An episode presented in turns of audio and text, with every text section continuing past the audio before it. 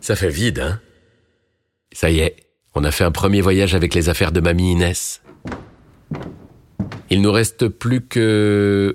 Ben, plus que tout ça, à emballer avant de clore ce déménagement. Et je dois vous avouer que ça me rend tristement heureux.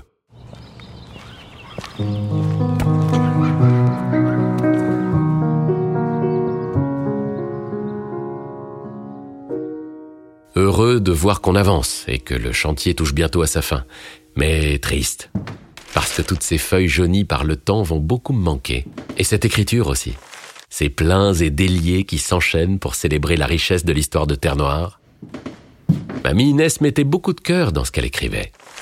Ah, regardez, sur cette page, on sent bien l'émotion du moment. On est en 61, au moment où papa rencontre maman. Ah, j'ai l'impression que mon fils s'éloigne de jour en jour. Hier encore, il était agrippé à mes jupons, et aujourd'hui, j'en quitte le nid. C'est vrai que ça a fait un vide, mais je suis contente pour lui. Et puis, après tout, il n'habite qu'à quelques ruelles d'ici.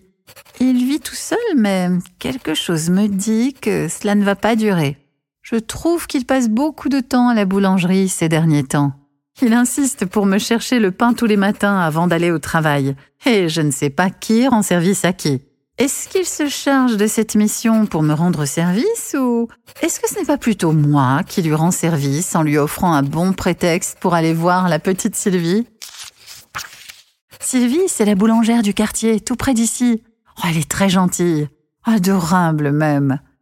Elle serait bien avec mon petit Jean. Mais pour l'instant, il n'en parle pas beaucoup.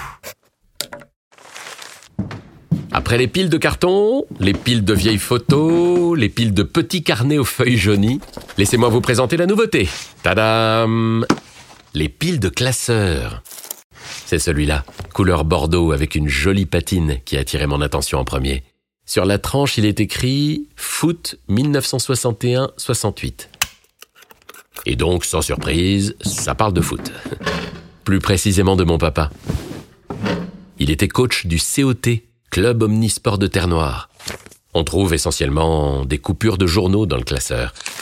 La première partie parle de la fameuse saison 61-62. Papa jouait avec l'équipe senior, qui était devenue championne de quatrième division. Dans l'équipe, il y avait un certain Gérard Farison, futur professionnel de la S Saint-Étienne.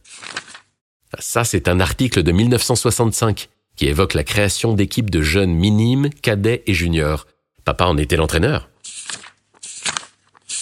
Ça, c'est plus tard, en 1968.